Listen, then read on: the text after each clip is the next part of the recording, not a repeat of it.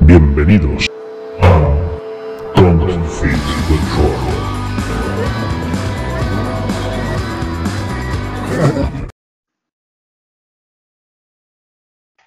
Hola, muy buenas a todos. Bienvenidos un día más a Don't Feed the Troll. Ya sabéis que estamos aquí en nuestro formato podcast. Y hoy tenemos un invitado muy especial que, eh, tenía ganas yo de entrevistar desde hace tiempo, porque es un invitado que con su obra, digamos que me, me lleva a mis momentos de la infancia más, más frikis, ¿no? De, de mi época, los 90, y que es- no es otro que David Velasco. Muy buenas, David, ¿cómo estás? Hola, encantado de saludarte y saludar a todos los que estén al otro lado de la línea. Pues muy bien. Eh, David Velasco es sobre todo conocido como autor de librojuegos, aunque también ha escrito novelas. Pero mm, a mí me, gusta, me ha gustado traerlo al programa para hablar un poco de, de este formato que, triunfó, digamos, mucho en los 80 y en los 90, ¿no? Del, del librojuego, del elige tu, tu propia aventura. Y, y digamos que Da- David ha publicado un montón de, de libros perfeccionando este formato, que han tenido mucho éxito. Y entonces me gustaría que un poco que contaras a la gente, así por encima, cómo se te dio por escribir librojuegos y, y también eso, qué es para ti este concepto del librojuego, ¿no? Mm, Bueno, el, el motivo por el que eh, empecé a escribir libros juegos sería por, mm, por mi- mis comienzos como máster de rol. Porque siempre, eh, en- vamos, casi siempre en todas las partidas que jugaba yo, eh, cuando tenía quin- desde 15 a 20 y tantos años, siempre el máster, casi siempre. Y la verdad es que le dedicaba mu- muchas horas preparando las partidas y pues mis amigos las disfrutaban mucho y siempre me, me animaban a hacer algo que llegara, llegara a más gente. De, eso, de hecho, de ahí, de ahí surgió mi, mi comienzo como escritor, por decirlo así, y, y- no, y no surgió como, como en forma de libro-juego, sino de novela.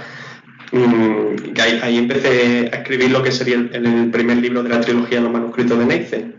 Fue cuando ya publiqué esta trilogía completa, cuando ya sí me quise, tenía muchas ganas de escribir un libro-juego y fue cuando ya me puse con él y, y lo, y lo que hice precisamente fue utilizar todo el mundo que había creado, las tierras de Uruguay, que es donde se, ambienta- se ambientan los manuscritos de Neisse, para ambientar ahí en el mismo mundo eh, Héroes del Acero, que fue el primer, el primer libro juego que escribí.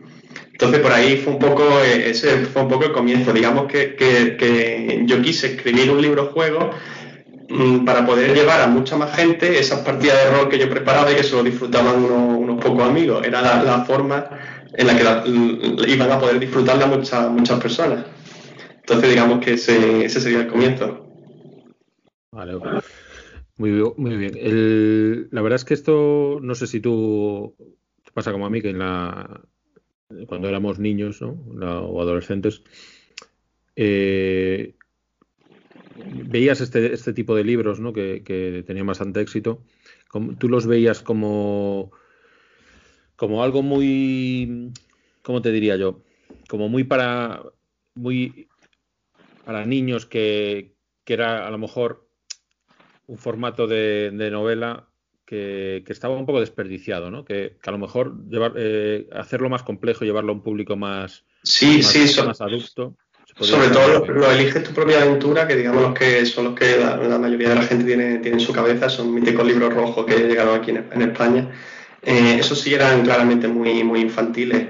Eh, luego había otras otras colecciones como los Fighting Fantasy o los de Dungeons and Dragons, que esos sí estaban dedicados a un público, digamos, más adolescente o más.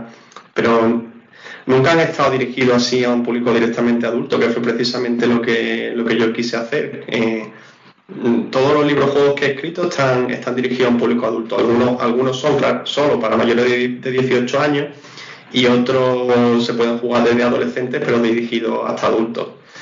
Eh, desde- como digo, desde, desde el primer libro, que fue Héroes del Acero, ya lo, lo hice así precisamente. Y es que siempre, aunque también me, he querido dirigir con mis libros juegos a las nuevas generaciones, mm, yo siempre he escrito pensando en, esos niños que en los años 80 y 90 jugaron a esos libros juegos precisamente y que ahora, de adultos que tienen 30, 40 años, pues han crecido y no, y no encuentran algo así en el mercado y mucho menos dirigido a ellos. Entonces, ese es precisamente los libros juegos que yo escribo, dirigidos tanto a los jóvenes, a las nuevas generaciones, como a, esos niños que jugaron en los 80 y los 90. Vale, pues cuéntanos un poco cómo fue tu primera incursión en este tipo de, de formato. Como, ¿Cuál fue tu, primera novela? Que creo que es, Héroes del Acero, ¿no? Tu primer libro. Sí, el primer juego sí, Héroes del Acero. La verdad es que cuando lo pienso, no me acuerdo ni, muy bien de cómo del proceso de escritura, porque ese libro lo escribí, lo escribí en 2011, eh, entre 2011 y principios del 2012.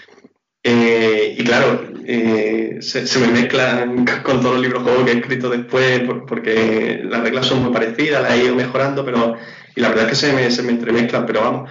Mm, la verdad es que lo recuerdo con, mucho cariño porque lo hice, lo hice con muchísima ilusión y, la verdad la, respuesta que tuvo desde el primer día fue, fue, fue buenísima. De hecho, yo siempre eh, ese libro eh, lo tengo en un sitio especial en mi corazón porque marcó un antes, un antes y un después en mi carrera como escritor y si, si en ese momento me hubieran dicho que me iba a especializar, por decirlo de algún modo, en el libro juego y que iba a tener tanta tan buena acogida, que a la gente le iba a gustar tanto, la verdad es que no, me lo hubiera creído, pero desde el primer momento en, que salió, vamos, fue un éxito de venta, porque ese libro, ese libro salió en distribución nacional, en todas las librerías, y fue bestseller en, FNAC, en Gigamev, estuve en, el top 20 de anual y era el único, fue el único autor español que estuvo en ese top 20 y la verdad es que eh, lo tengo como un logro personal que la, que la verdad, y como, digo, lo, recuerdo con muchísimo cariño y sobre todo eso, porque marcó un antes, un antes y un después.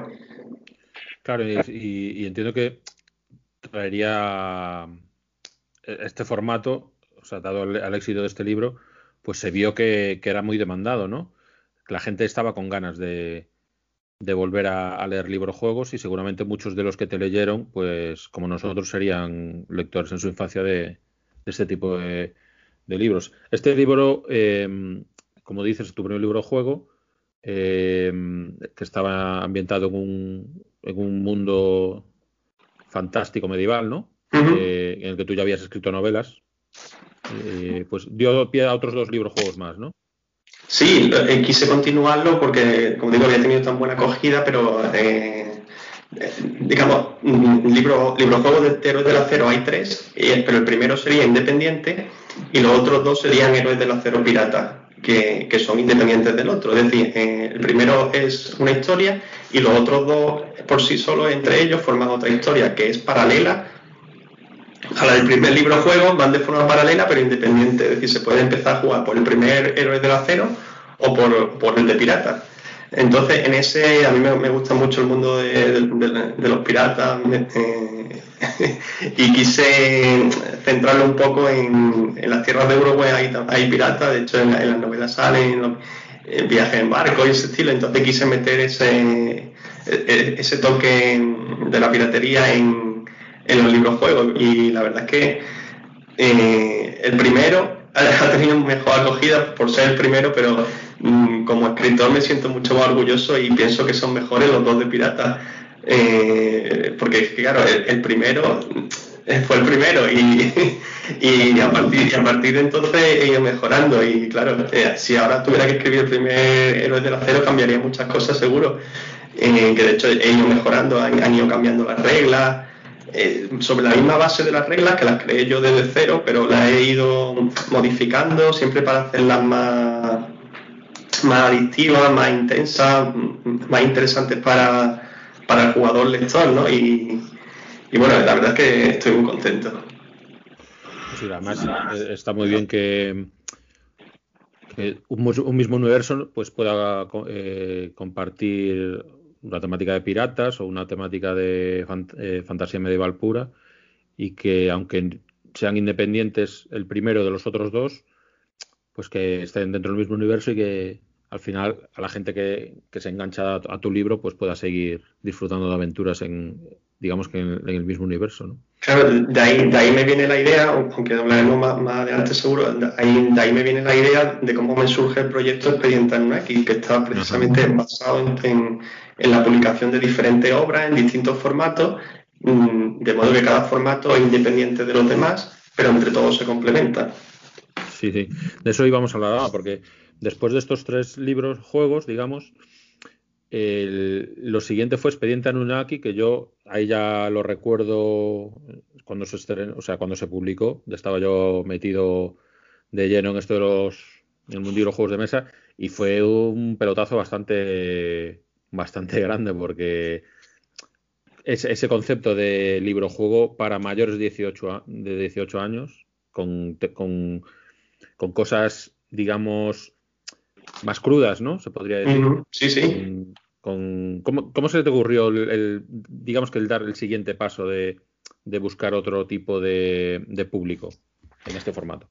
Eh, la verdad es que mm, porque para escribir Expediente en aquí hay que tener valor, por decirlo así. No, no, no podría haberlo escrito el primero porque es, muy arriesgado y como está contado todo, las temáticas, a quien de hecho, cuando yo empecé a escribirlo, esto siempre lo cuento, eh, porque eh, para poner antecedentes a, las personas que no, que no conozcan Expediente Anunnaki, los libros juegos de Expediente Anunnaki son solo para mayores de 18 años, porque contienen, contienen violencia, violencia explícita, sexo, temas de drogas, eh, y, no me corto un pelo, está todo escrito con todo lujo de detalle.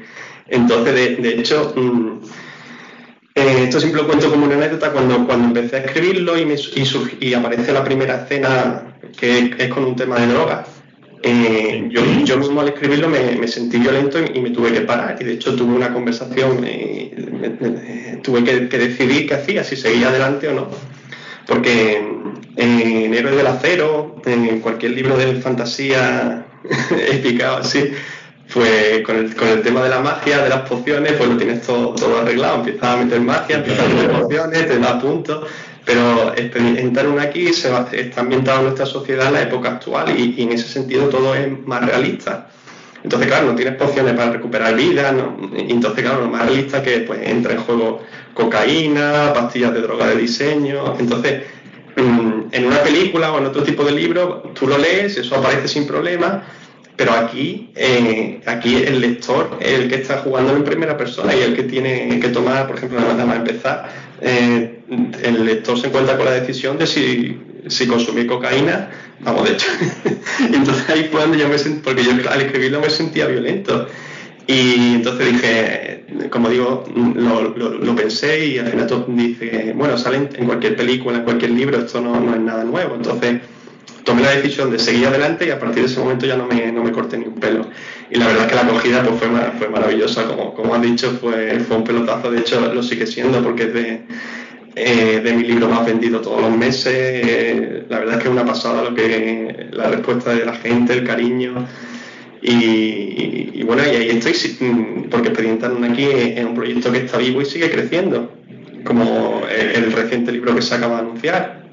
Claro, es que de eso, claro, de eso iba a hablar porque mm, acaba de eh, salir hace poco la noticia de que, mm, aparte de los dos libros juegos que hay ya de Expediente Anunnaki. Sí, de Expediente Anunnaki hay publicado ahora mismo dos novelas, dos libros juegos y juego de rol.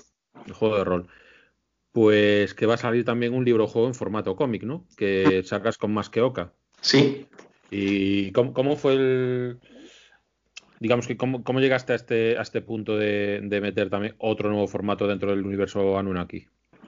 Bueno, eh, es lo que yo tengo, tenía en mente desde el primer momento, desde, que empecé a escribir la primera, lo primero que escribí fue la primera novela. Y antes de escribir la primera letra, yo tenía muy claro lo que quería hacer con Expediente Anunnaki. Yo quería hacer diferentes productos en diferentes formatos que todos se fueran complementando. Entonces, dentro de este universo cabe cualquier cosa que, que la gente se puede imaginar en cuanto a ocio, contenido. Entonces, hasta ahora, pues eso, hasta ahora va novela, libro juego, juego de rol, el comijuego, por decirlo así, y pues, más sorpresa la que estoy trabajando. Entonces. Digamos que va a ser un, universo muy variado, ¿no? sí, sí. Formatos. Y además lo, bueno que tiene es como, como desde el primer momento está concebido así, eh, puedo incluir ya cualquier cosa sin problema, porque toda la estructura está pensada para que, digamos que sería si fuera una serie de televisión, eh, sería una serie de televisión y, y los otros serían spin-off que se van haciendo con otros personajes que se separan. Aquí desde el primer momento está todo pensado así, los spin-offs están ya pensados desde el primer momento, por decirlo así, serían eh, si lo comparáramos con una serie para que la gente lo entienda, por ejemplo con Walking Dead, pues digamos que las novelas podrían ser la serie Walking Dead, los libros juegos serían The Field Walking Dead, el juego de rol, eh, eh, entonces esa es la, idea. Y, son independientes, claro, o sea, no es obligatorio a ver. Claro, no, es obligatorio. tú, puedes coger solo las novelas y te van enterando de la historia, pero si coges solo los libros juegos, la historia de la novela está metida en los libros juegos de otro modo, pero claro, la vas conociendo. ¿Qué pasa? Que si te lees las novelas, eh, enriquece, amplía el mundo, eh, conoce a otros personajes, la historia que está pasando en otras partes del mundo. Eh, entonces, eso es lo bueno que tiene. esto es mucho mejor que el UCM, esto ya, vamos, tiene un curro importante. Y em, la verdad es que la pinta es. Yo desde que salió este libro juego, sobre todo el, el, primero que fue como la gran novedad, ¿no? De Expediente Anunnaki eh, me parece una idea buenísima, tanto el centrarlo en la el target de, lector adulto como el que luego enlace con otros, como dices, con otros productos y, vamos, todos los, digamos que los, fans de este universo parece que tienen para, para largo, ¿no? Tienen, van a poder consumir. Como, como siempre digo, eh, en, aquí es mi proyecto más personal. Eh, digamos que mi vida es experimentar aquí en este momento, aunque hago otras cosas y las voy haciendo de forma paralela, pero siempre hay un... Si voy, si voy, yo siempre trabajo en varias cosas a la vez. Si estoy trabajando, ahora, ahora estoy ahora estoy súper centrado en tres cosas a la vez. Una es experimentar una aquí. y, aunque siga con otra, una siempre va a ser experimentar una aquí. Bueno, en realidad estoy trabajando en cuatro cosas a la vez y digamos que dos son experimentar una aquí. Entonces... La verdad es que el, se ve que se ve que hay un trabajazo detrás, sobre todo, claro, y, y, que y para los fans que, se vea que, el autor está constantemente centrado, o sea, haciendo cosas para ese, para ese mundo que ha creado. Pues como que siempre, cada vez que sale un producto nuevo, pues lo, coges con más ganas, ¿no? ¿cuál, será, el siguiente nivel? Eh, pues mira, ahora que también has comentado lo de varios proyectos, vamos a hablar ahora del, ladrillo, ¿no? que hemos hablado, que está más de actualidad. De, el Grimorio del Druida. El Grimorio del Druida. ¿Y de qué es el Grimorio del Druida? Porque claro, eh, antes de, empezar a grabar he estado hablando un poco con David y me ha estado enseñando el, tocho que es este libro juego, que vamos, esto ya es como pasar, sí que es pasar a otro nivel en cuanto a a cantidad de, de, páginas y de, y de opciones, ¿no? Porque, o sea, una persona que coja el Grimorio del Druida de primeras, digamos que puede incluso llegar a ser abrumador, ¿no? La, cantidad de, información que puede haber en este libro. Cuéntanos un poco qué, cómo se te ocurrió hacer este libro así tan, tan grande y tan completo. Sí, bueno, sí, digamos que eh, Sí, Experiencia Anunnaki era, era el libro que yo siempre había querido escribir, pero no me atreví hasta que llegó ese momento. En este caso es lo mismo. Es el, libro que siempre quise escribir, eh, pero en, el, en Expediente Anunnaki sería por temática y en este sería por volumen y por, por, por, cómo está concebido. Eh, porque quería, quería, digamos que con el Grimorio de Druida quise trasladar al libro juego en los videojuegos de mundo abierto gigantesco que son los que a mí me gustan más, los que más disfruto, estilo Assassin's Creed o Far Cry. Entonces digamos que quise un poco trasladar eso a lo que, a lo que sería un libro juego en el que tú desde el primer momento tienes a tu disposición un mapa gigantesco y, puedes ir a donde quieras, siguiendo la misión que tienes marcada, que, no es otra, todo, todo el libro del Grimorio del Druida es, es un examen, tú te estás examinando para convertirte en druida o no. Entonces tus maestros druidas te, te abren un portal y te envían a un mundo mágico, que es una isla, y, tú tienes que encontrar, eh, tienes que detectar, tienes que localizar en esa isla seis criaturas legendarias y, eliminarlas eh, para aprobar tu examen. Pero, pero eso, es decir, digamos que tu objetivo principal es matar a esas seis criaturas, pero no es suficiente para aprobar. Necesitas más puntos para aprobar y no sabes cómo conseguirlos. De hecho, al final del libro hay, para aprobar necesitas 13 puntos de un total de 27 que se pueden conseguir en el libro, y matando a las 6 bestias te dan un punto cada una, solo te dan 6 hasta llegar a 13, que sería el mínimo para probar, tú no sabes cómo conseguirlo. Eh, entonces, es al final, cuando terminas el examen, que tu examen termina justo cuando elimines a la sexta bestia. Cuando tú la vas buscando, la vas localizando, en el momento que tengas localizada la última y luches contra ella, si la vences, ahí termina tu examen. Entonces, digamos que pasas como un listado de, logros y te dice, si has hecho esto, consigues un punto, si has hecho... Entonces, si llegas a 13, prueba y si no, pues no. Y claro es que como dices, este es eh, con diferencia el que a mí el que más de tus proyectos el que más se parece a un videojuego, ¿no? Porque es como es una, es una cosa inmensa, ¿no? Sí, sobre todo es que, que tiene 2.000 secciones, para que la gente se haga una idea. Eh, Héroes del Acero tiene 400 secciones, o Expediente una que tiene 526, este tiene 2.822 eh, páginas. No, es como juntar 4 o 5 libros en uno, ¿no? De, hecho, eh, en realidad tienen 1100 páginas. Lo que pasa es que le, tuve que quitar todas las líneas en blanco que separaban, porque cuando lo metí en la maqueta el texto lo calculé mal, porque lo calculé sobre, sobre las maquetas de... Todos mis libros usan la misma maqueta.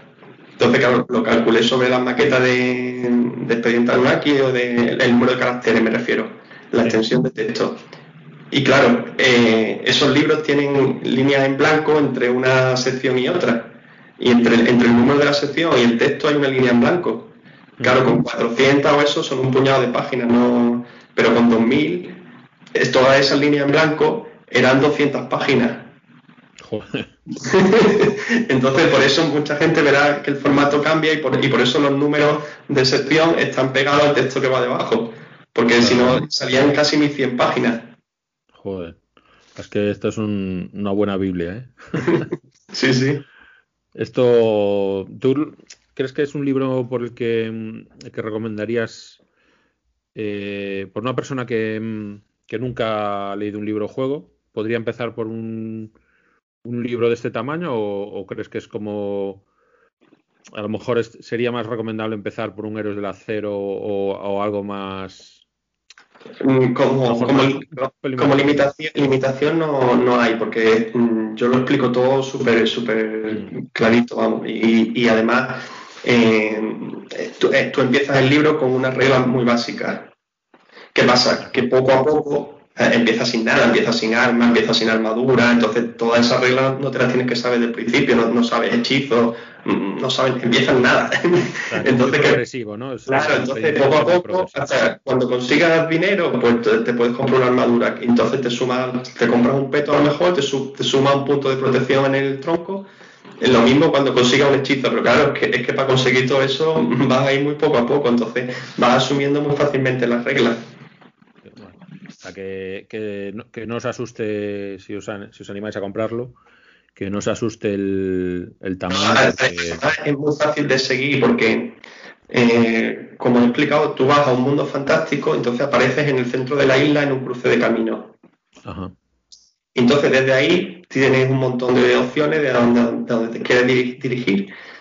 y entonces, ¿qué, ¿pero qué pasa? Cuando te vas terminando esas misiones, siempre vas regresando al cruce de caminos. Entonces, aunque Mm, tú, por ejemplo, lo estés jugando, pero ahora por motivos laborales, porque por cualquier problema no, no puedas jugar y pase un tiempo, lo vas a poder retomar muy fácilmente porque tu misión desde el principio es la misma, es aprobar tu examen de druida y eso no se te va a olvidar. Y, estando en el cruce de camino ya puedes retomar desde cero cualquier misión, aunque, aunque haya pasado mucho tiempo no te acuerdes de la otra, pero bueno, no, importa porque mm, en realidad vas a empezar una misión de cero cuando lo retomes.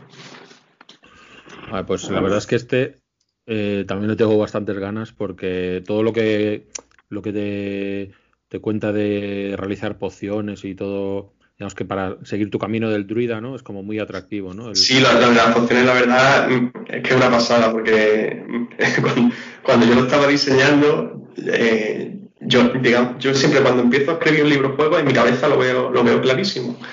Pero claro, hasta que, hasta que no lo tengo escrito, no lo puedo jugar. Y entonces, claro, ahí es cuando me doy cuenta que al final si lo he hecho bien o no.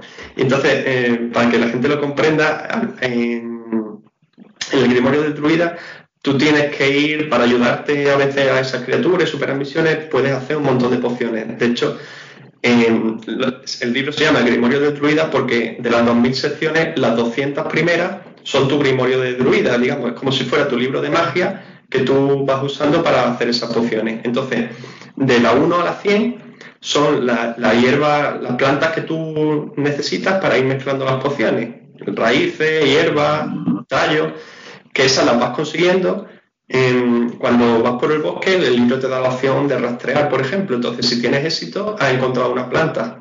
Entonces, tiras un dado de 100, una tirada de 100 con dos dados de 10, eh, y el número que saques es la planta que has encontrado. De, si sacas la 48, te tienes que ir a la sección 48 y esa es la planta que has encontrado, de la 100. Y luego, del, del 101 a 200, están todos los hechizos que tienes para hacer, todas las pociones. Tienes 100 pociones y algunas son espectaculares. Y claro, para hacer cada poción, eh, cada, planta se puede usar en dos pociones distintas, que te la, te la indica el libro. Y cada poción necesita dos plantas distintas, es decir, siempre vas a necesitar dos plantas para hacer una poción. ¿Qué pasa? que mm, aunque tengas aunque tenga 100, 100 pociones a tu disposición, el número de plantas que vas encontrando es muy limitado y encima cuando las vas encontrando la mayor, la mayor parte de las veces es al azar y claro, nunca te cuadra porque tienes que conseguir dos exactos para hacer una poción. Entonces mm, llega el momento cuando estás ya avanzando, eh, a lo mejor llevas encima 20 o 30 plantas y no puedes hacer ninguna poción. Es un poco, pero claro, tienes, tú siempre tienes, a lo mejor estás ahí, pues, como digo, hay pociones muy espectaculares y tú tienes una de las plantas y a lo mejor te falta la 68 ¿Qué, pasa? Que a lo mejor igual que llevas esa, llevas, llevas a lo mejor 20, 20 plantas más, te falta la otra. Entonces, eh, eh, es súper interesante, es que, es que lo sé, que, es que me, imagino a la gente jugar cuando hagan esas tiradas de 100 para conseguir esa una nueva planta que han encontrado y le, y salga justo el número que, que les cuadra con una poción que, que, que es súper potente. Pero bueno, y no, puedo hacer poli, pero hay más formas de conseguir plantas, tampoco es tan difícil. Ya me estoy, me estoy imaginando ahí como si estuviera en el, en el World of Warcraft creando pociones o no sé, es, como muy, muy, muy videojuego, ¿no? Sí, sí, es que, es que, a mí me ha pasado cuando, cuando empecé a jugarlo, ya cuando estaba escrito entero y empecé a hacer las partidas de prueba que yo hago, yo me di cuenta que iba regado de planta y no podía. Y en una tirada eh, saqué un, justo la que me que, di un salto, la verdad fue. bueno, pues la verdad es que animamos a todos a que, a que compren este libro que mm, está ha salido que ha salido hace un mes más o menos, ¿no? Sí, el 3 de septiembre exactamente. hace casi dos meses. y, este como otros libros, eh, todos tus libros los pueden los pueden conseguir en Amazon, ¿no?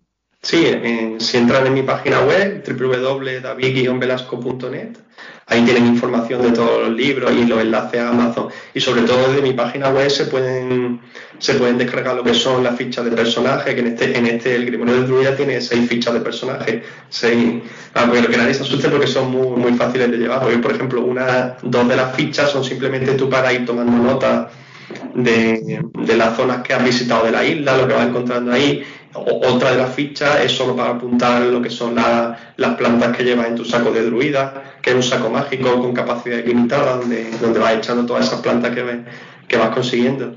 Y, por ejemplo, de la web también se pueden descargar los mapas, que además están a color, que en el libro sale en blanco y negro, y muchos de los lectores que están jugando ya me, envían fotografías y, están imprimiéndose los mapas a color, y la verdad es que le está quedando muy, guay. Eso es una de las cosas que más me me, me, gusta y que echaba yo en menos de, a ver, yo, de los librojuegos primeros que leía de pequeño.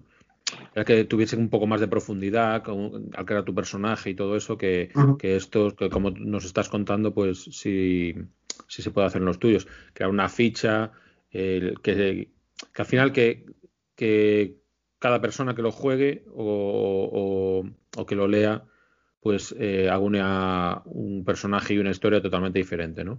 Sí, sí, además, además de que el druida, eh, bueno, si hablamos de la regla, hay puntos de experiencia, no, hay, puntos de maestría, puntos de vida, puntos de resistencia, dinero, que, se usa la moneda de los maravedíes, eh, objetos, armas, armaduras, pociones, es que es, brutal todo, todo, lo que hay. Y luego, eh, es un libro impredecible, porque como digo, desde el principio tienes a tu disposición una isla entera. Y claro, depende para el camino que tires, te vas a encontrar unas cosas, es que a lo mejor consigues mucho dinero al principio y ya te puedes comprar un arma potente, pero a lo mejor no tardas en conseguir el dinero. O, por ejemplo, al principio también se puede apostar en una posada y hay gente que lo apuesta y lo pierde todo y ya van vendidos digamos, todo, el juego, o, gente que no, es que... Y, luego una cosa que, la verdad es que me, ha encantado como me ha quedado es que siempre que vas viajando por los caminos, eh, tiene muchas, muchas veces te, pasan cosas al azar. Entonces, eh, el libro te dice que tienes que hacer una tirada de 100 porque hay 100 eventos aleatorios que te pueden pasar, que, están, creo que eran desde la sección 1401 a la 1500. Todo eso son cosas al azar en las que tú tienes que hacer una tirada de 100 cuando el libro te lo dice. Entonces, si sacas un 84, pues te tienes que ir a 1484 y ver qué es lo que te pasa, que, y ahí te puede pasar de todo. Es que, como digo, es impredecible, porque ahí, te puede salir un, enemigo, te pueden robar, eh, hay también muchísimas cosas buenas, y, y, eso puede hacer que la partida sea distinta de, una a otra. Vamos, es que, es que, es que siempre es distinta, porque nunca te van a salir la misma tirada en esas cosas al azar. Claro, está claro que con tiradas de 100, pues la, la variedad es, casi infinita, ¿no? Porque es muy difícil que, o sea, prácticamente imposible que, que pueda repetirse una partida igual, ¿no? Entre los caminos, entre todas las opciones que tienes para elegir en el orden que no sabes lo que te espera en cada sitio, entre los eventos al azar, entre las pociones, porque hay pociones que directamente con las pociones matan a un enemigo. Entonces, mm, si te salen las dos plantas esas y consigues esa poción al principio, pues ya sabes que una de las bestias, por ejemplo, si la guardas para ella, mm, la tienes vencida, pero es que a lo mejor no, te sale. Hay, hay, mm, hay otros puntos que se usan, que son los puntos de hechicería, porque hay, hay, hay opciones que en el momento de que las bebes, eso ya te permite hacer un hechizo el resto del juego. Entonces, para eso se gastan los puntos de hechicería que vayas acumulando. Eh, por ejemplo, ahí si te salen, si consigues esa poción al principio, pues prácticamente desde el comienzo vas a poder hacer ese hechizo siempre en los combates o en las tiradas de percepción. Pero, por ejemplo, si, si no tienes esa suerte, a lo mejor tienes acumulado 15 puntos de hechicería y no tienes forma de gastarlo, porque no sabes ningún hechizo. Es que no, se puede predecir. La verdad es que tiene una pinta impresionante y, más completo creo que no se puede hacer. Porque tú te imaginas sacando un futuro un libro juego aún más grande y aún más complejo que este. Eh, no lo descarto. la verdad es que la verdad es que así da gusto. Pues hemos hablado un poco de los de todos los libros juegos que, podéis conseguir de David. Pero esta semana se ha saltado una, noticia y es que mm, te has unido al equipo de Synergic Games en el proyecto Harakiri, que es un juego de mesa eh, ambientado en el, en el Japón feudal, ¿no? Cuéntanos un poco cómo es este proyecto y, cuál es tu, tu, participación en él. Este es un juego de miniaturas, ¿no? Por lo que he visto. Sí, sí, de miniaturas. Eh, la verdad es que por lo que hay ahora a la vista, eh, es espectacular el arte que tiene, las miniaturas y en líneas generales pues sería eh, un juego de aventura, de miniaturas y estaría ambientado en lo que sería un Japón feudal, o sea, en el Japón feudal realista, pero digamos que toda la mitología japonesa, todo el mundo de los yokai, toda esa serie de criaturas legendarias, pues existen realmente. Entonces, pues eso, en mi papel, por ejemplo, como escritor, pues da mucho juego, es una gozada porque tiene tienes todo un mundo para poder utilizar y adaptarlo al juego de mesa. La verdad es que mm, estoy súper ilusionado con este proyecto y la verdad es que creo que, el resultado va a ser espectacular. Y por la parte que me toca, pues que Synergy Game quiere darle también mucha importancia a la, narratividad. Y entonces, pues, eh, mi, parte va a ser esa, que no sea solo un juego, digamos, es decir, que todo tenga un trasfondo, en el que mm, los jugadores conozcan bien a los personajes, cuál es su pasado, los clanes a los que pertenecen, eh, y luego la historia que, es, que se vaya formando a lo largo de la partida. Yo lo voy a ir redactando todo y la verdad es que mm, por mi parte lo voy a poner todo mi empeño y todo mi esfuerzo porque creo que, el proyecto merece mucho la pena. Pues sí, sí porque además la, narratividad de este tipo de juegos, eh, a los que nos gustan estos juegos, eh, le, solemos dar mucha importancia, ¿no? Pues no solo tirar dados y mover miniaturas en mm. un tablero, ¿no? Al final, eh, digamos que la, buena forma de jugar estos juegos es una, forma inmersiva, meterte en la historia entonces, claro, si, si van acompañados de un universo que se ve rico y, bien cuidado y, bien planteado, ¿no? Pues digamos que los jugadores eh, de este tipo de juegos lo agradecemos mucho. Y claro, eh, como tú dices, esta temática es que te, da, te dan ganas de, de, meterte a escribir ya, ¿no? Porque es como, es como súper atractiva. Sí, sí, yo llevo ya prácticamente un mes metido en esto y la verdad es que no paro de, investigar, de indagar cosas sobre Japón, porque tengo mucho que, aunque ya conocía aparte, pero claro, cuando te metes a fondo en un proyecto así, desde los nombres de las de la armas, los diferentes tipos de espadas, de katana, la más larga, la más corta, los cuchillos, la ropa, eh, luego lo que sería toda la ambientación, la, la, alimentación, las comidas que se hacían en la época, Mm, y si ya nos metemos en la parte fantástica, los yokai, que es un tengu, que es un, un montón de, cosas que, te puede sonar a lo mejor, pero claro, te tiene para hacer un proyecto de calidad, hay que, conocerlo todo a fondo. De hecho, me están entrando una, siempre lo, había tenido ahí pendiente y me está entrando una gana de, viajar a Japón en cuanto que pase todo esto del coronavirus, que lo tengo ahí en mi agenda. Además que es una temática a lo mejor muy, muy agradecida, pero también complicada porque la gente es. Hay mucha gente fanática de esto, entonces, claro, el, todo el, que, se, que se meta en, en este harakiri, pues también será exigente, ¿no? O sea, entonces querrá que todo esté esté bien explicado y, y, entonces claro por eso creo que es muy importante que, que, que, todo el trasfondo de este juego sea, como tú dices. Sí, sí, yo, no escribo nada sin, sin documentarme antes, porque no, precisamente por eso no quiero cometer ningún fallo ni nada, porque Digamos que es una temática como, como muy, con mucho, muchos seguidores. Claro. Y, eso es también una responsabilidad para ti y a la vez que un, que un gusto, ¿no? Porque entiendo que, que, que, seguramente este sea un tipo de proyecto a que mucha gente se, se lanzará por él sobre todo también por temática. Sí, vamos, está previsto que salga a través de Kickstarter a lo largo de 2021 y yo creo que va a tener muy buena acogida.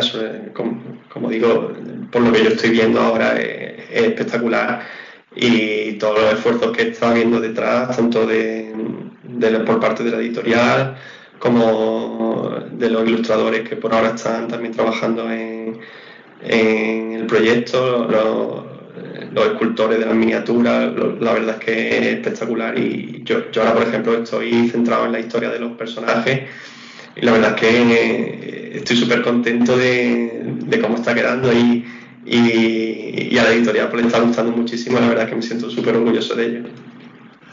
Pues yo creo que ya solo con ver la, portada del juego que estoy viendo ahora mismo yo entro de cabeza, está muy chulo.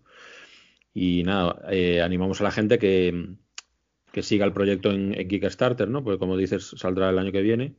Supongo que irán, en cuanto salga la campaña, pues se anunciará en bastantes sitios, pero bueno, si ya lo tenéis fichado, eh, podéis ir viendo el, trabajo de David y de la demás gente de Synergy Games.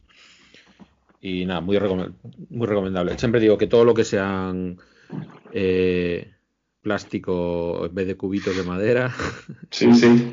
yo siempre lo recomiendo. No, y aparte, por lo poco que yo sé, vamos, va a ser súper original en cuanto a. A mecánicas, Así, a tablero, a no sé, tal, con unas cosas muy espectaculares, la verdad.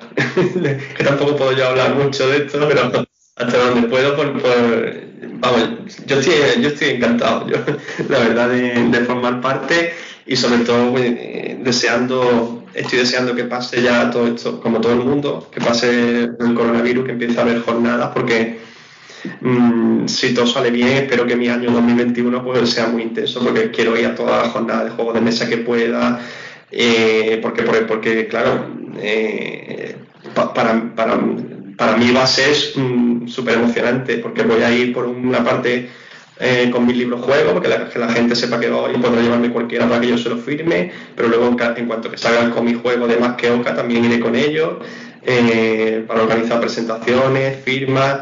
También voy a ir con Synergy Game, que estarán también presentando el juego, haciendo muestras para que la gente lo vaya conociendo, para que entonces por mi parte estoy deseando ya que llegue para poder estar junto a la gente, que es lo que a mí me gusta, estar con los lectores y, que me cuente su experiencia, firmarle el libro, la verdad es que a mí lo que me da, lo que me anima a seguir adelante y la verdad es que esto ya, eh, lo de el coronavirus a mí, a mí por ejemplo ya me está pasando factura, espero que, pase pronto. Pues sí, la verdad que todos deseamos volver a, poder juntarnos con la gente, ¿no? Además, este mundillo que tanto tanto ha sufrido el, el tema, no deja de ser un, mundillo totalmente social, ¿no? Entonces, claro, al final este distanciamiento social al que estamos obligados, pues eh, lógicamente nos afecta. Por eso también es muy importante, pues, em, que la gente sepa que hay gente, que sigue trabajando en proyectos, que tiene que intentar digamos que encauzar el ocio de los juegos de mesa por otro lado y los libros juegos y, todo este tema. Y, entonces, eh, yo creo que un poco para, acabar, podemos eh, animar a la gente a que, a que, como hacemos siempre, pues que intente jugar al rol online, que intente leer libros juegos, ¿no? Es una forma de, digamos que de, pasar un poco este, este confinamiento y esta, esta mala época que nos ha tocado vivir, pues pasarla pues también unido, aunque sea de otra manera, al, mundo del juego, ¿no? Sí, yo, yo animo a todo el mundo. De hecho, por ejemplo, en una de las cosas que yo agradezco muchísimo, como digo, me, encanta la cercanía de, los lectores, porque yo escribo para ellos. Yo siempre que me pongo a escribir, yo siempre me pongo en la piel de, de, que van a sentir ellos ante una escena concreta, que, jugando estas reglas. Y por ejemplo, eh, en todos mis libros juegos, en, mi propia página web aparece mi, teléfono móvil personal para que la gente me escriba a, través de WhatsApp y ahí me escribe muchísima gente, me, consultan reglas, me mandan las fotos con el libro. Y la verdad es que yo lo, agradezco muchísimo, esa, sobre todo, como digo, ahora que estamos todo el mundo pues aislado, eh, esa cercanía que me transmite pues también lo que, lo que quiero decir con esto es que los lectores también me pueden sentir ahí un poquito, un poquito más cerca porque mm, me tienen en su WhatsApp, por decirlo así, y hay muchos que ya los considero mis amigos porque hablo muchísimo muchísimo con ellos, ya no solo de, los libros juegos, sino que ya eh, la, relación va, porque ya llevo muchos años con esto y, hay gente que los conozco ya a través de WhatsApp, no hay muchos que no los he conocido en persona. Y de hecho estoy deseando, como digo, ir, a ferias y sitio para, para encontrármelo y conocerlo, conocerlo por fin en persona. La verdad es que se agradece mucho esta, esta cercanía que tienes, que, que además ha sido muy fácil contactar contigo y, que accedieras a, venir.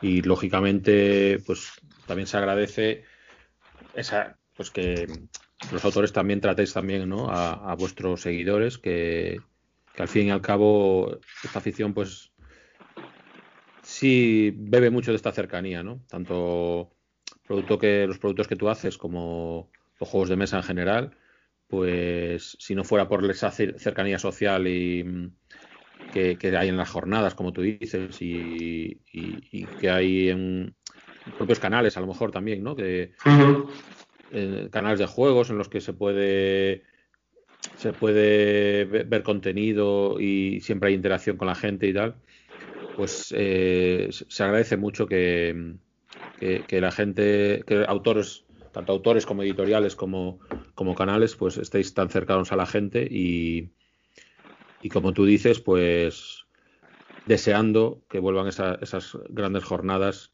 en toda España y, para presentar. Más al, final vas a tener que hacerte una agenda que para cuando vayas sí, sí, sí. Yo no sé cómo vas a hacer.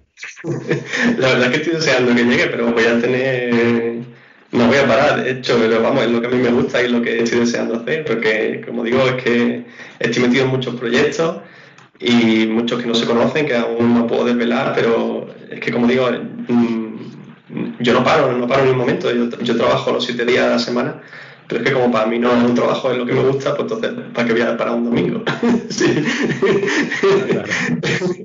entonces, y, siempre estoy abierto a todo, a cualquier cosa que, me llega, como esto de Araquiri, nada más que me llegaron, pues, para mí fue una gozada, como digo.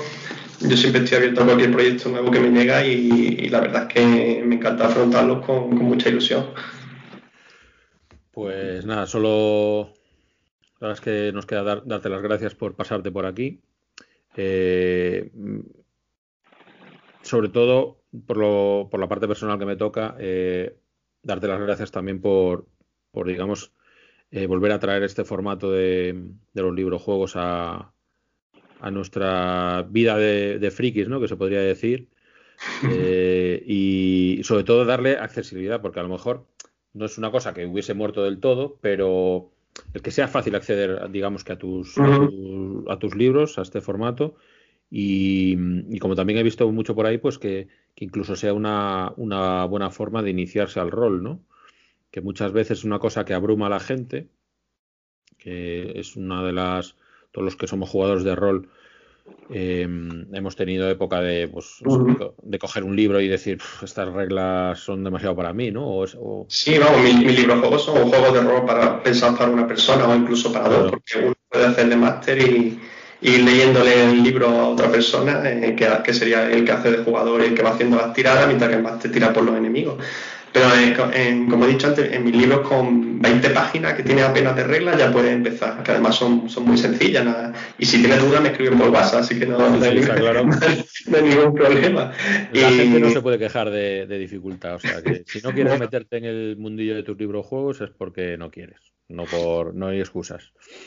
Y, a mí, ya, lo comentaba antes con, David, que tengo muchas ganas ya de porque yo los quiero jugar a dos, como lo, como le he comentado, en pareja, y, me parece una opción perfecta para tanto para estos tiempos aciagos que nos toca, jugar en, casa, en pareja, eh, y, si aún por encima me funciona como introducción a, los juegos de rol, que luego pues podré comprarme el, el juego de rol de Expediente Anunnaki y ya perfecto. Sí, sí.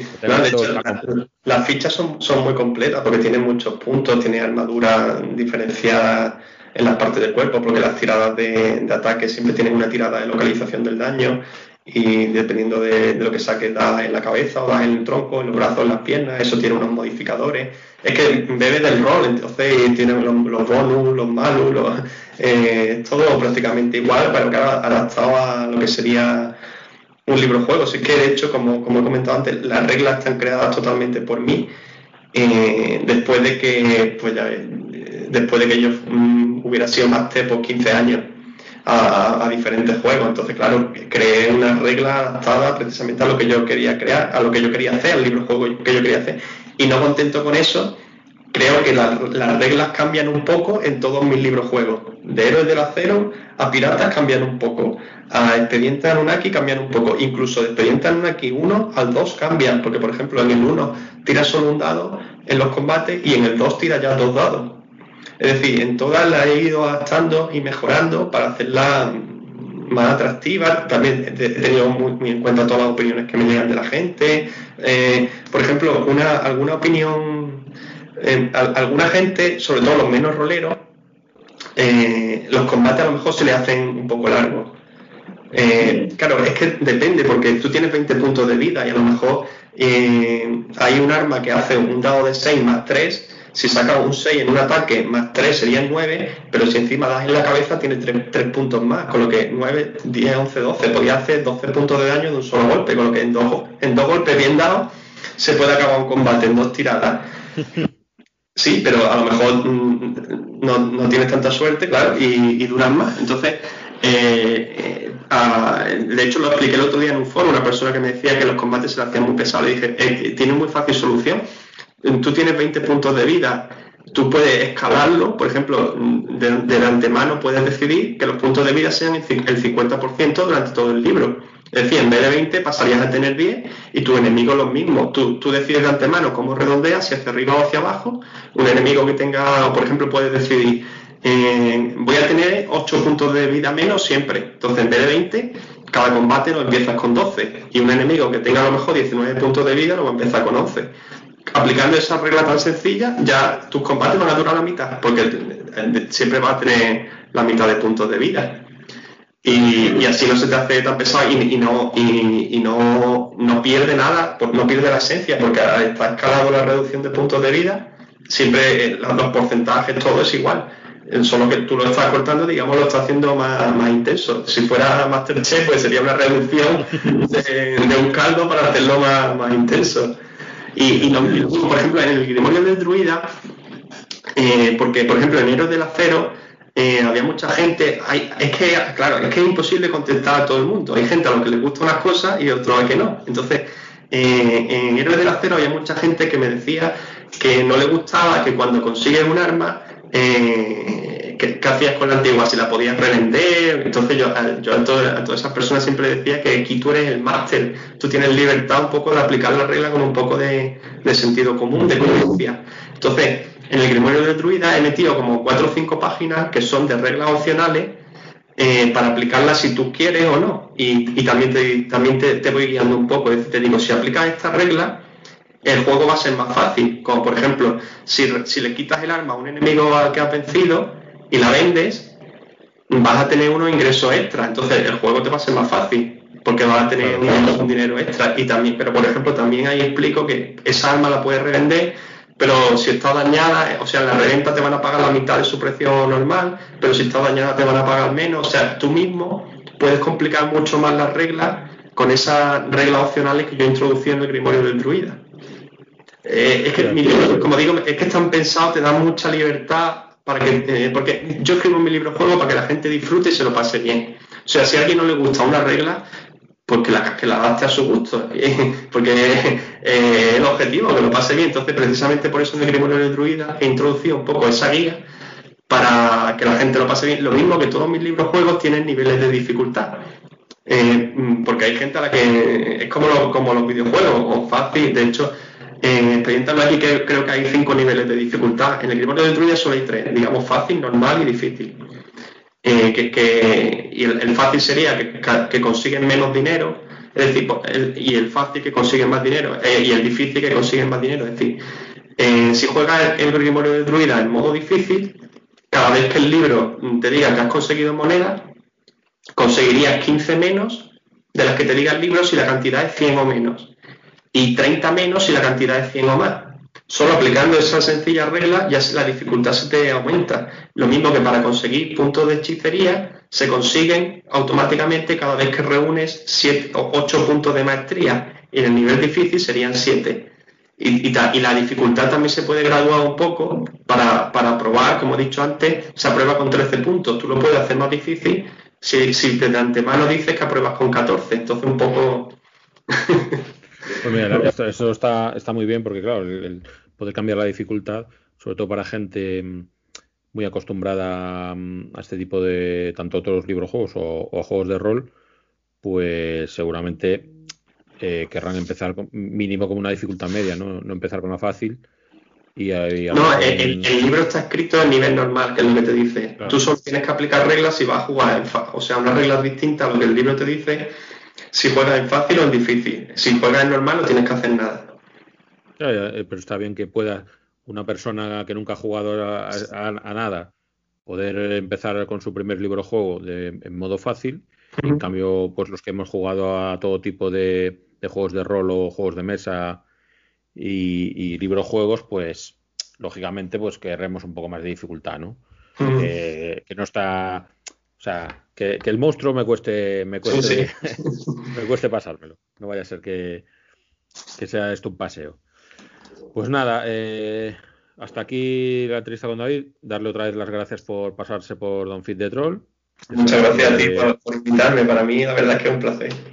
Estamos encantados de, tener una persona que, ha tenido tanto éxito en el mundillo Y nada, a todos los que nos escucháis, solo nos queda animaros a que veáis todos los, eh, compréis y probéis los productos de David. Tenéis muchísimo donde elegir, como ya ha quedado claro en esta entrevista. Mucho libro juego, en futuros proyectos de juegos de mesa, tenéis sus novelas, entonces eh, no tenéis ninguna excusa para no, para no probar alguno de sus productos porque digamos que, que mm, hay para todo, hay para todos, ¿no? Es como si, si quieres una, una novela pues te compras una de sus novelas, si quieres un libro juego, probar una experiencia. también, también, tengo otro libro juego de terror, que es el Portal Ouija, que no lo hemos mencionado. Cierto, cierto. es, el Portal Ouija que, que, mm, que además tocas todas las temáticas y, y, todos los formatos. Al final sí, sí. No, no, hay excusa para para que para que para que no para la gente no, no pruebe alguno de tus productos. Y lo dicho, que muchas gracias por venir y estaremos muy pendientes de, de, tus, de tus nuevos proyectos. Sobre todo, le tengo muchas ganas al cómic. Uf, eh, de, de, de, eso no, he hablado, no, he hablado, no, hemos hablado mucho y la verdad es que ese sí que va a ser espectacular. Porque. A lo mejor eh, podemos hablar cuando, sal, cuando salga y. Sí, me encantado. Porque además lo, lo, voy a jugar seguro. Es un producto que yo que compré mucho con... Es de Expediente Anunnaki, está dentro de Expediente Anunnaki y, y, como he mencionado antes, tampoco me, me corto un pelo, es para mayores de 18 años exclusivamente y, y, y, la verdad es que estoy muy agradecido de que más que acá no me esté censurando porque, porque ese, yo... eso, eso, eso, además se ve muy claro en la portada, que además está indicado lógicamente, para mayores de 18, porque al final, claro, es como siempre, ¿no? El, el cómic siempre tiene el estigma de, aunque a estas alturas yo creo que ya, ya está muy superado, pero al final la gente no, no habitual, no habituada a comprar cómics, pues se cree que todos los cómics son para niños o adolescentes, ¿no? Entonces, eh, aunque ya está este, este, concepto muy superado, no, no está de más que, la gente vea que, que es para, para, un público también más adulto, se pueden sacar estos productos. Además, la calidad, la calidad de las ilustraciones, que Agustín Garriga, el ilustrador que lo está haciendo, la verdad es que es espectacular. Y aparte, eh, tienen todas las reglas de mi libro juego y, y, una rejugabilidad espectacular, porque, por ejemplo, cuando encuentres un objeto, eh, no, va, no, vas a encontrar un objeto cualquiera, lo que vas a encontrar es un código que te va a llevar a un anexo al final, que va a haber muchos anexos, entonces tú vas a tener que tirar un dado, es decir, si encuentras un arma, a lo mejor encuentras, tú, claro, tú, el COVID es muy visual, entonces hay que aprovechar eso. Entonces, tú en vez de encontrar un martillo, por ejemplo, tú, tú cuando en una estantería veas un código que, es, que va a estar formado por una letra y un número. Entonces, a lo mejor ves E2, eso significa que has encontrado algo, entonces tienes que irte al, al final del libro, al anexo E, y que dentro del E habrá diferentes tablas. Por ejemplo, si las armas son E, eh, si encuentras E1, encontrarás un arma de la tabla E1, E2. Entonces, en esa tabla tendrás que tirar un dado y eso es lo que has encontrado.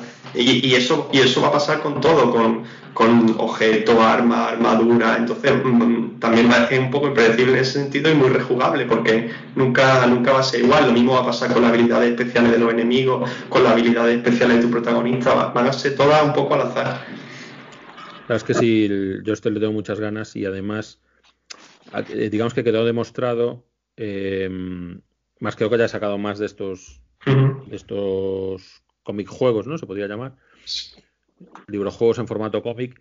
Y, mm, pero digamos que es, eh, explota aún más el, el, conceptos como pueden tener algunos juegos como Unlock o similares, ¿no? Uh -huh. Y al final importa mucho el, también el, el, aspecto visual, ¿no? Digamos que el, el que te pongan una ilustración no te claro que en, en mucho más mucho a, que, a que, tú lo leas ¿no? Uh -huh.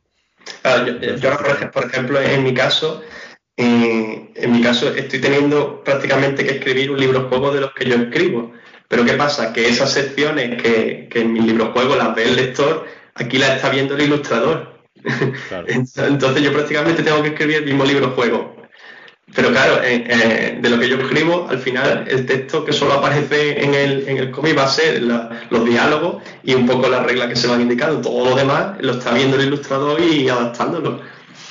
Sí, sí, sí. Tiene, esto tiene, tiene que tener un trabajo, como el doble de, de, trabajo, digamos, ¿no? Al final. Sí, la verdad que el trabajo que haces tú y luego todo el trabajo que interpreta él y, la verdad es que le tengo muchas ganas a, este proyecto. Pues nada, David, muchísimas gracias, lo dicho, por pasarte por aquí y, y nada, seguro que más de una vez volvemos a hablar contigo porque con la cantidad de proyectos que sacas, eh, la, cosa, vamos, a lo mejor pasan seis meses y tienes otros tantos, ¿no? Bueno, no, he dicho, nada, pero... Eh, eh, Hay algunos que se han, quedado ahí, ¿no? Aparte de todo lo que ya he contado un poco lo que estoy trabajando, estoy trabajando en otro libro juego, mm, de los míos, claro, por supuesto, y, y de ese va a haber noticias mucho antes de lo que la gente espera. Acabo de publicar el Grimorio de Druida y en el próximo va a haber noticias muy pronto. Al final, al final nos obligas a entrevistarte dentro de una semana, como sigas sacando tanto. pues nada, David, muchísimas gracias por pasarte y, a todo el mundo os repetimos que os animamos a, a conocer las obras de David que valen mucho la pena. Para mí es un placer, muchísimas gracias. Un saludo, hasta luego.